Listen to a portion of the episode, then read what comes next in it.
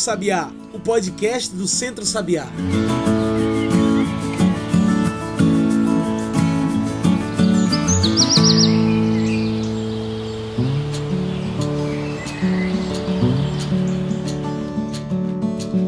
Olá a todos e todas que nos ouvem agora pelo Spotify e demais plataformas. Eu sou João Lucas e está começando agora o Cantos do Sabiá, o nosso podcast semanal sobre o campo, a cidade e o mundo. Cantos do Sabiá é o podcast do Centro Sabiá. E se quiser receber toda semana um episódio novo, segue aí a gente. Compartilha com os amigos nas redes sociais.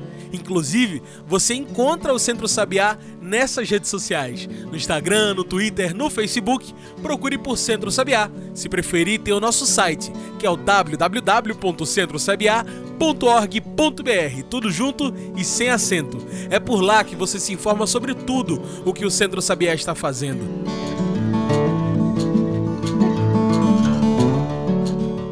Hoje falamos sobre o dia 20 de novembro, o Dia da Consciência Negra, uma data muito importante para agregar conhecimentos sobre a negritude, falar sobre o empoderamento racial, mas também denunciar os anos de racismo estruturados em nossa sociedade desde que o sistema capital até as conversas nas ruas. É muito importante percebermos estas formas de racismo que já estão normalizadas na sociedade, para que possamos combater toda a violência contra a negritude. E é para falar desse tema tão importante que hoje convidamos para a nossa mesa virtual Rose Santos. Rose é ativista, bióloga sanitarista, professora e coordenadora da política de saúde da população negra do Recife. Rose, muito obrigado por aceitar nosso convite. Você pode se apresentar melhor para quem está nos ouvindo, falar um pouco melhor sobre você e o seu trabalho? Então, minha gente, bom dia, boa tarde, boa noite, olá. Eu sou Rose Santos, né? Assim como o João já trouxe um pouco da minha trajetória, né? Bom dia, João. Né? Bom dia a todas as pessoas. E é com imenso prazer que eu estou aqui na rádio, né? Trazendo um pouco do, da minha trajetória, né? Conversando com vocês um pouco do que lugar, né? Enquanto profissional de saúde, enquanto gestora de uma política, enquanto mulher negra dentro de um processo, né? Num contexto de saúde. E enfim, vai ser, tenho certeza que vai ser um papo bem legal e assim, acho que vou trazer algumas informações que vai agregar, né, a nossa trajetória aí de vida. É isso. E para a gente, inclusive, cair de cabeça nessa discussão, o que é essa consciência negra? Para que serve essa data, Rosi? É, então, é importante, né, porque a gente sempre fala do Dia da Consciência Negra, né, que é o dia 20, que é marcado dia 20 de novembro, que no qual esse Dia da Consciência Negra ele vem trazer para a gente né, uma alusão, não é um dia de comemoração, mas é um dia alusivo né, de todo o processo de marca, é, que marca as nossas lutas né, contra o processo de escravização, contra o racismo, né, to, contra todas as formas de opressões raciais que a população negra né, sofreu e vem sofrendo ao longo desses anos. E aí essa data, ela marca né? É um marco histórico no processo histórico da, quando a gente fala sobre a questão da saúde da população negra no geral, né? Aonde tivemos todo é, o marco de libertação por parte de, de mártires como Zumbi, Dandara, Aquatune, né? Porque a nossa libertação, de uhum. fato, iniciou a partir né, do início dos quilombos, dos aquilombamentos, né? Então, o 20 de novembro para a gente é um marco inicial né, de todo o nosso processo de luta, de libertação é, daquele período de escravização né, velado, oficializado, porque a gente ainda vive, né, mesmo que né, ocultamente, intrinsecamente, um processo de escravização dentro da nossa sociedade. Então, a gente hoje não traz apenas o dia 20, a gente estendeu né, no calendário negro, né? para o mês da consciência negra, porque foram muitas atividades Isso. que não, o 20 não dá conta mais, né?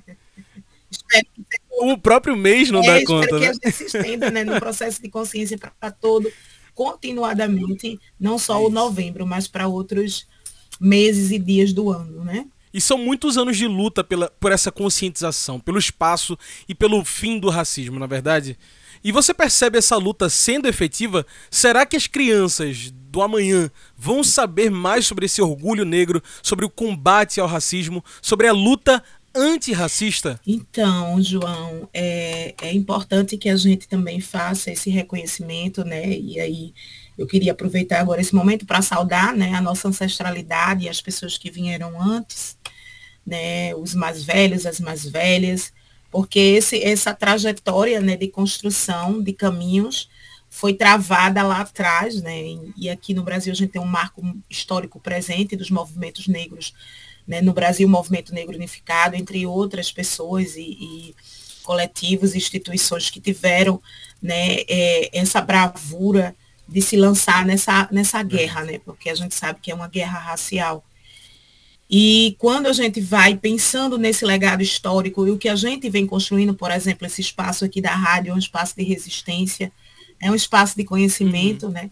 Onde a gente marca a nossa presença, que vai ficar como legado também para essa, essa juventude, para essas crianças de hoje, que amanhã serão os jovens, os adultos, os idosos, né, no futuro que com certeza, né, e aí é, é justamente nesse propósito que a gente vai caminhando, né, de dar uma maior qualidade de vida para esses, né, para essas pessoas que vêm aí no amanhã, no futuro, né? E eu tenho certeza que eles herdarão, né, um legado muito significativo, muito robusto, né, que a gente vem construindo. É e é sempre acreditar, né? Então vamos acreditar que essas gerações que estão agora se consolidando nessas crianças, esses, esses jovens, no futuro aí terão um cenário né, é, muito mais leve do que a gente vivencia ainda hoje do ponto de vista racial. É né? Quando a gente fala, de, por exemplo, racismo nas estruturas, que eu falei lá no começo do, do programa, a gente pode perceber que isso, inclusive, nos efeitos da pandemia, né? A pesquisa do PNAD Covid, criada para monitorar os efeitos da pandemia, apresentou em maio de 2020 a que a taxa de desemprego de pretos e pardos foi de 12% contra 9% verificado entre os brancos. E pontua ainda que apenas 9% dos pretos e pardos tiveram a oportunidade de trabalhar em home office, enquanto 17,6% dos, por cento dos brasileiros de cor branca puderam fazer essa iniciativa, né, de trabalhar de casa. O que isso diz sobre essa vulnerabilidade da população negra brasileira, que tem que sair nas ruas, que tem que estar tá, é, na, na frente, né, sempre nesse é, no combate à Covid, por exemplo? Então, a Covid, é, a, a, pandemia né, da Covid, ela nos traz diversos reflexos, não só no campo da saúde, né? E aí a saúde também é um contexto muito mais ampliado, né, do que a gente muitas vezes né, imagina. A saúde ela é extramuros, né? A saúde é educação, a saúde é bem-estar, a saúde é economia, a saúde né, é saneamento básico, é moradia, então a saúde é espiritual, né? A saúde é mental. Então, quando a gente pensa em todo esse composto, a gente para e observa a pandemia Covid. Então, quantas áreas de nossas vidas foram bombardeadas né, a partir né, de um processo de uma doença viral, de um vírus, que chega para mudar de fato, ou, na verdade, para externalizar, né, para colocar visível né, muitos processos de violências, muitas dores, né, e atenuar também então, quando a gente vai pensar nesse processo biologicamente, fisiologicamente, a gente vem aí entendendo esse contexto de que a população negra é a que mais adoece, é a que mais morre, né, por diversos fatores biológicos que têm uma total relação com a nossa qualidade de vida. Simplesmente não só por uma questão genética, mas sim por nosso processo de vulnerabilidades sociais, e raciais, e muito se tem desse legado herdado do período de escravização dessa população. Então, a gente sabe que nosso adoecimento hoje, nossa qualidade de vida, os lugares que a gente mora, em maioria, que são as favelas, as periferias, as comunidades, que não têm políticas públicas efetivadas, né, que tem uma marginalização por parte né, de todo o Estado brasileiro, Então, a gente fazendo essa reflexão, nós vamos pensar num processo de adoecimentos diversos. E aí a pandemia traz né, todo esse, esse contexto é, atacando né, violentamente mais essa população que está nesses lugares em, em, vulnerabilidades, que é a população negra em maioria, né, e também trazendo para a gente outros cenários, como, por exemplo, a epidemia da fome. Né, a gente vive claramente a epidemia Isso. da fome. Né, a gente vem para um processo né, de miserabilidade extrema nesse momento. Então, é importante que a gente faça essa reflexão, que a gente cada vez mais né, repense é, de, que, é, de que momento nós estamos vivendo. E aí, fazendo análise de conjuntura, no geral, a gente pensa e a gente imagina que a Covid ela veio de fato né, para mexer com muitas questões que a gente também estava ali um pouco adormecida. Né? Então, e aí o resultado é hoje desemprego, fome, né, é, crianças fora da escola, né? Então, assim, uma série, adoecimento, morte, então uma série de indicadores que se a gente for citar, a gente vai perceber que essa raiz ela tem uma raiz findada nesse racismo estrutural aqui no Brasil. E até já entrando nesse assunto, né, você falou uma coisa muito importante aí, que é a questão da saúde não sendo só como, ah, adoeceu de, de Covid, né? Mas é uma coisa muito mais profunda, é muito a, pandemia ela veio para rasgar isso e mostrar mais a fundo, né? Porque a pandemia trouxe também a fome, trouxe também a, a, a falta d'água, a falta de saneamento, como você mesmo falou. E você pode explicar melhor para quem está nos ouvindo esse racismo estrutural? O que é esse racismo estrutural? Então, o racismo estrutural, né, a gente fala tanto, tanto sobre essa questão do racismo, né, e aí esse racismo que é estrutural. Quando a gente pensa num processo, e aí eu preciso voltar historicamente, porque a gente só compreende hoje, quando a gente faz o um mergulho na história, a gente vai perceber que é quando as relações se deram, né, as relações dentro desse país racial, de forma muito perversa para a população negra, totalmente desigual, né, trazendo justamente o nascer desse racismo, né, implantado pela branquitude nesse país, pelo sistema racista.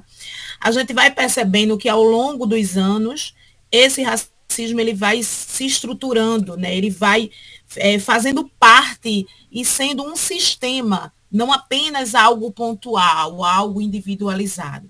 Ele começa a operar nesse sistema que aí faz todo o processo de separação e pós-colonial, né, pós o período colonial, a população negra vem para as margens das cidades, dos lugares. Então, quando a gente pensa Recife, por exemplo, a gente, quando imagina onde está a população mais pobre, a população mais negra, a gente vai imaginar que está nos bairros mais periféricos, porque esse processo se deu pós esse período de escravização. E aí toda essa, essa reorganização, né, social, essa, vamos dizer, essa urbanização que se deu e que até hoje a gente tem, né, foi findada nesse racismo.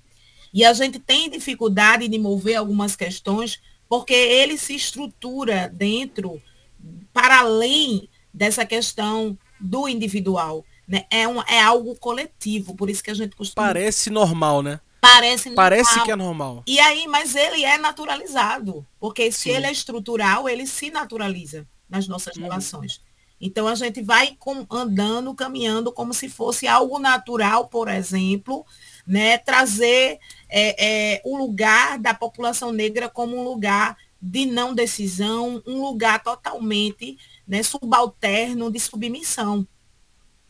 E isso é naturalizado, né? Então esse projeto, que é o projeto também de embranquecimento dessa população, se dá através do, racismo que se estrutura dentro das nossas relações. E aí, só para trazer um exemplo, nesses né, dias eu estava com o meu filho, a gente foi fazer um passeio, e aí ele é um jovem negro de 15 anos e ele chegou no local que a gente estava, ele olhou e fez uma análise do local, né? A gente faz aquela coisa da, de analisar, ele disse, mãe, só temos nós de negros, eu, eu e a senhora, assim, é só a gente de negros aqui.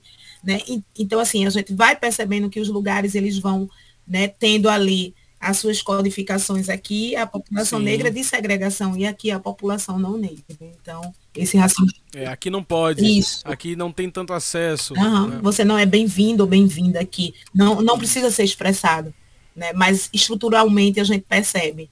Né? O porquê se a gente é maioria na cidade do Recife, 57%, quase 58%, segundo o último IBGE, 2010, porque a gente não está nos espaços de decisões, nas câmaras legislativas, no executivo. Então, porque nossos espaços ainda né, se resume a, ao lugar né, de subalternidade. Então, é essa análise sobre a, a, o racismo estrutural. E, Rose, como combater esse racismo?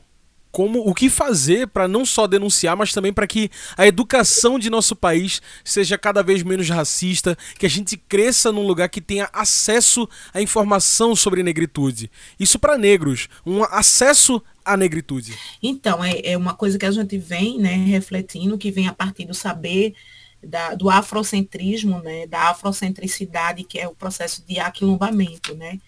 Onde a população negra é, se encontra, né? Então, quais são os espaços que a gente pode estar e se rever, né? Os espaços identitários para a população negra.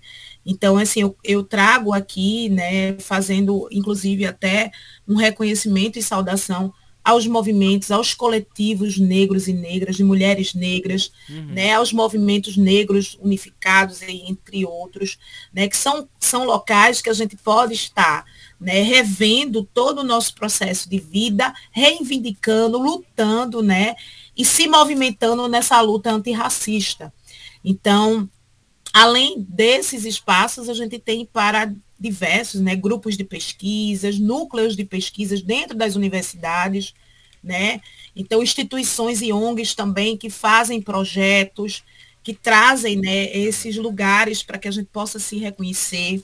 Nós temos políticas públicas, por exemplo, a política que eu estou gestando no momento, né, que é sobre é, saúde da população negra, é uma política que foi pautada e foi implantada pelo movimento negro aqui em Recife e no Brasil, que a política nacional também de saúde da população negra foi pautada através de, de mãos de mulheres negras, de lutas né, de homens negros também, de pesquisadores, de, enfim, então, quando a gente vem pensando nesses esses espaços, né, como conselhos, conferências, que trazem né, é, a nossa pauta racial. Então, são locais de, de, de, de pertencimento para a população negra, os quilombos, as religiões de matriz africana, os terreiros, os, os candomblés, a jurema, né, aqui muito presente aqui em Pernambuco, né, a Umbanda. Então, são locais que a gente é, tem como locais identitários de resistência e de aquilombamento, entre outros, né, culturalmente. A gente tem os afoxés, os maracatus, né, né, a sambada, o coco, o samba, né? Então, todos são espaços aí de, de acolhimento né, e reconhecimento dessa população.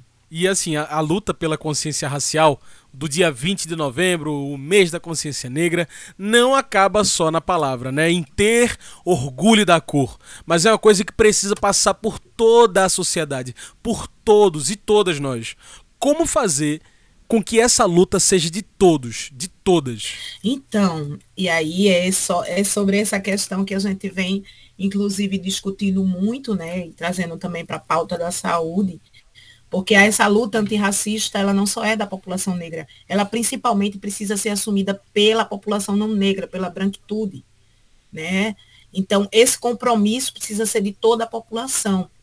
E e, e, aí, de que forma essas pessoas que não são negras, por exemplo, conseguem chegar nessa luta antirracista? É reconhecendo seus lugares de privilégios, vamos dizer assim. É reconhecendo sua branquitude, é reconhecendo de onde você vem e o que é que você tem dentro dessa sociedade que lhe, lhe favorece, vamos dizer assim, se é favorecer, mas lhe dá um movimento mais fluido né, para acessar as políticas. Sim. Então, a partir daí, essa população não negra, ela consegue também, se reconhecendo nesse lugar, não reproduzir esse racismo, né, e vir para a luta antirracista, pautar, as, nos trazer para os espaços, né, não falar por nós nem através de nós, população negra, mas é nos convidar para que a gente possa falar da nossa história, para que a gente possa trazer a nossa história.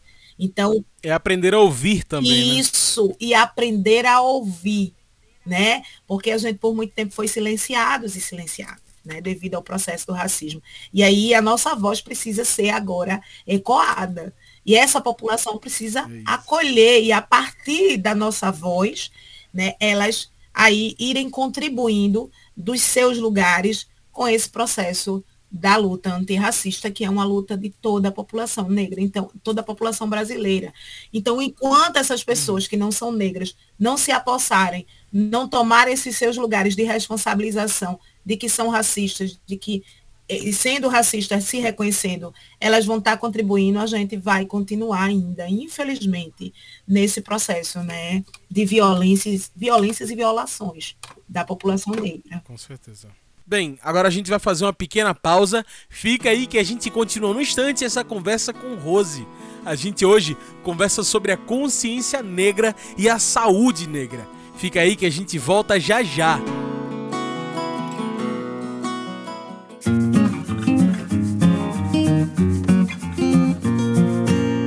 Papo Raiz, opinião e informação na voz de Alexandre Henrique Pires.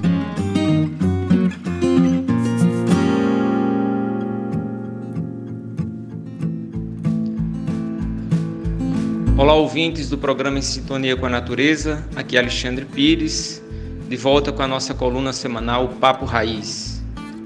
E eu queria conversar um pouquinho com vocês hoje sobre racismo, sobre negritude, sobre a consciência negra e sobre a agroecologia. A agroecologia que, que a gente defende, que é um modelo de agricultura que respeita a cultura dos povos, que respeita e valoriza os bens comuns locais, né, que valoriza as nossas sementes crioulas, que protege o nosso meio ambiente, que protege a nossa as nossas florestas, a nossa caatinga, que a nossa mata atlântica. É, essa agroecologia que produz alimentos saudáveis para a mesa é, daquelas pessoas que muitas vezes não têm como produzir os seus próprios alimentos.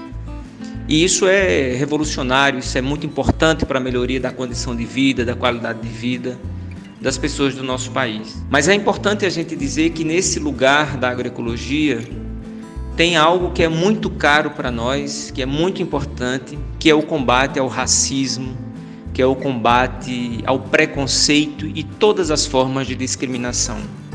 E pela passagem do 20 de novembro como Dia Nacional da Consciência Negra, eu acho que é importante a gente refletir aqui e convido cada um e cada um de vocês, ouvintes do programa Sintonia com a Natureza, a refletir sobre o quanto nós, nas nossas pequenas atitudes, muitas vezes na, numa, numa brincadeira, é, num gesto, numa palavra usual, a gente expressa o nosso preconceito, o nosso racismo. O Brasil, com um país com a maioria da população negra e parda, é, sofre cotidianamente, é, muitas dessas pessoas negras sofrem cotidianamente a, a, o preconceito, né? o racismo, é, o racismo que está presente nas estruturas da sociedade, na escola, na família, no trabalho. Né? O fato, por exemplo, da população negra ser a população mais pobre, a população que mais passa fome, a população que tem os, os piores índices de educação, é, é a população negra, por exemplo, que menos tem pessoas formadas nas universidades.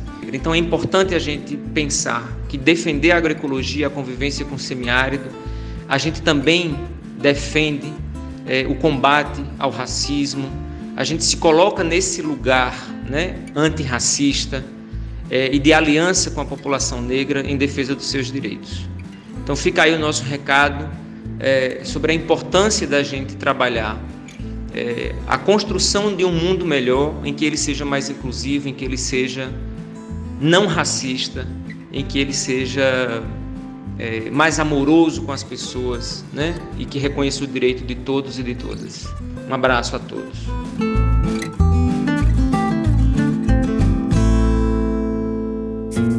Você ouviu Papo Raiz, opinião e informação na voz de Alexandre Henrique Pires, uma produção do Núcleo de Comunicação do Centro Sabiá.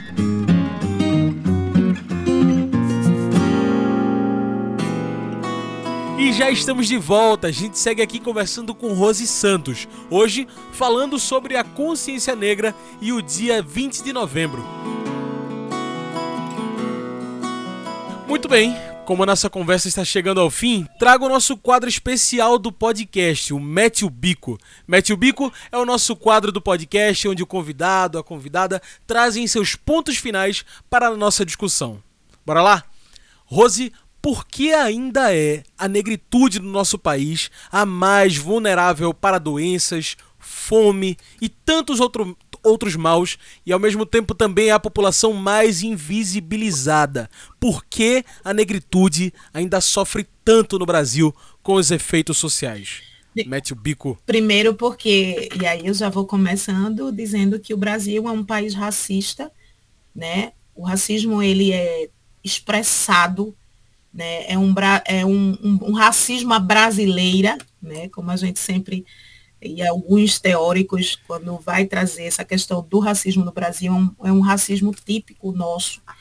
E sendo país racista, embora tenha todo um histórico de escravização, o último país a deixar o processo de escravização, o país que mais escravizou, que mais exportou negros e negras, né, população afro, é, africana para cá, mas mesmo com todo esse processo, ainda é o país que menos se reconhece racista. Né? É o país que tem dificuldade de pautar e trazer políticas públicas para a população negra. Então, esse, essas barreiras são as barreiras que vão impedindo que a população negra vá acessando né, os seus lugares de origem, porque nós fomos tirados e tiradas das, do nosso lugar de origem né? A nossa ancestralidade foi forçada, foi, foi sequestrada para cá, saindo do seu, né, do seu seio, da sua identidade, e aí nós descendemos desse processo de, de, de, retirada de nossa identidade. E aí quando a gente vai pensar que as nossas políticas públicas, ela não tem esse olhar antirracista, né? Quando a gente percebe que há um reforço, né? há, é introjetado do nosso processo educacional. A, a educação é, é um, uma das áreas primordiais né, para que a gente possa reforçar a nossa identidade. E ao contrário, a educação, ela faz um movimento contrário, introjetando nas nossas crianças que elas não são bonitas, que seus cabelos são feios, que nosso cabelo é ruim, né? Então, assim, que nossos traços não são bem-vindos, que minha cor não é bonita. Então, aí essa pessoa vai né, se desenvolvendo, né, se tornando jovem e adulta, negando a sua identidade, né, negando todo o seu processo de vida identitário. E isso faz com que essa pessoa tenha reflexos diretamente na sua saúde mental, na sua saúde emocional, porque a maioria da população negra tem né, todo um contexto de, de baixa autoestima, né, de doenças de ordem de transtornos mentais, né, de depressão, de tentativa e de suicídio. Né? Então, é essa negação que tem tudo a ver com nossa, nosso processo histórico, né, nos coloca nesse lugar de adoecimento e nesse lugar né, de vulnerabilidades e também de morte. E aí é quando pensar saúde, é pensar numa saúde, por isso que eu disse no começo, no, assim, trago muito, frisar, é, muito enegrecidamente, que é pensar numa saúde para além da ausência de doença, né? Porque geneticamente nós temos doenças genéticas, e aí a gente tem alguns fatores que a população negra tem uma maior vulnerabilidade, são as doenças mais prevalentes nessa população, mas não só por um fator genético e principalmente por um fator socioeconômico, cultural, histórico dessa população com seu racismo né? O racismo que ela sofreu. Então, quando a gente vai imaginar, só para citar um exemplo, de uma mulher negra, e eu trago as mulheres porque são elas, né? Quando a gente pensa no contexto de violências, são as mulheres que mais sofrem, né? Nesse contexto, nessa sociedade, devido ao machismo, sexismo e racismo. E são as mulheres negras, dentro do grupo das mulheres, as que mais sofrem, elas estão na base da pirâmide, né? Elas estão ali, lá abaixo, né? A gente tem os homens brancos, quando a gente vai analisar todo esse contexto demográfico, né? que são os que mais acessam. Abaixo tem os homens negros, abaixo tem as mulheres, é, tem os homens brancos, as mulheres brancas, os homens negros e as mulheres negras. Né? E aí, quando a gente vai pensar uma mulher dentro de uma comunidade que tem ali né, todo um histórico de ausência de saneamento básico, ausência de moradia de qualidade, de uma alimentação adequada, né? ausência, muitas vezes, a dificuldade no acesso à saúde. Essa mulher que é chefe de família, que tem seus filhos, que tem todo esse contexto em, em torno dela, ela vai ter uma maior vulnerabilidade para adquirir diabetes, diabetes mellitus, é, hipertensão arterial, glaucomas, doenças de ordem sistêmicas, doenças que a gente chama de comorbidade essa vulnerabilidade, essa propensão maior, ela se dá para esta mulher com muito mais é, é, força do que para uma mulher que não vive essas realidades. Então a gente tem toda um, todo um, um processo que nos leva justamente para esse lugar de dor, né, de fome, de negligências e de ausências dentro dessa sociedade que é marcada pelo racismo. E aí tem todo um contexto de, de, de resistência, né? Que a gente está aqui, eu e você, João, fazendo esse movimento, furou a bolha, né? Furamos a bolha e, disse, e, e aí estamos resistindo, caminhando. E esse processo de representatividade, porque a gente não está aqui, eu não estou aqui porque eu sou, represento apenas uma pessoa, mas eu estou aqui porque eu tenho uma coletividade que caminha comigo de mulheres negras, de homens negros, né, de pessoas que estão aí se movimentando aí contra essa luta, essa luta antirracista dentro desse Estado brasileiro.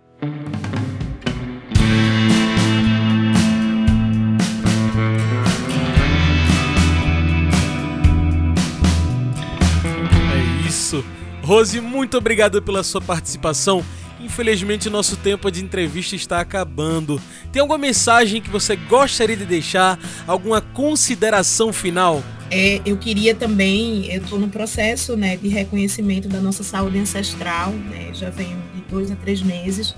É um processo de compromisso meu, né, estar aqui é, pautando, é, escolher né, a pauta racial para minha profissão enquanto profissional, enquanto servidora pública há 14 anos dentro da Prefeitura do Recife.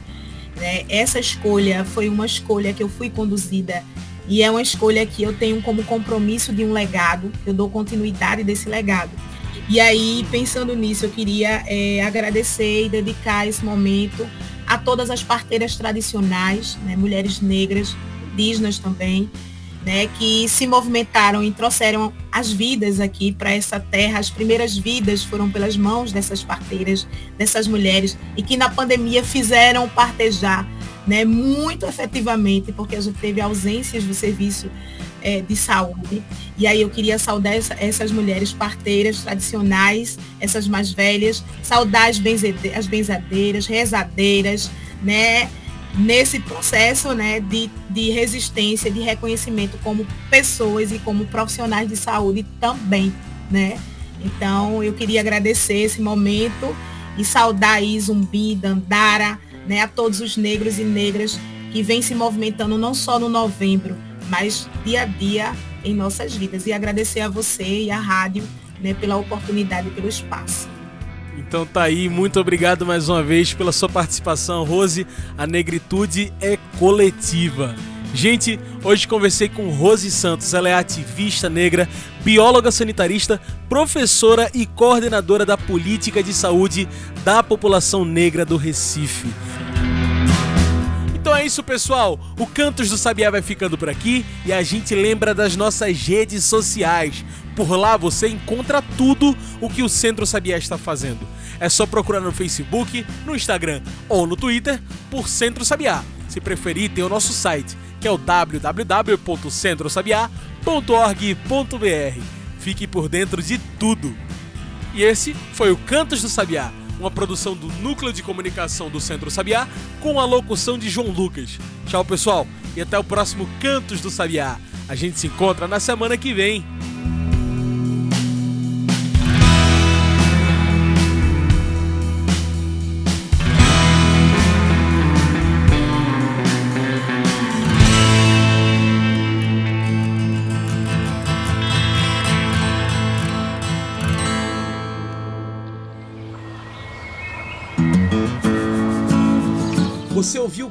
Sabiá, Cantos do Sabiá é o podcast do Centro Sabiá em parceria com Brasil de Fato.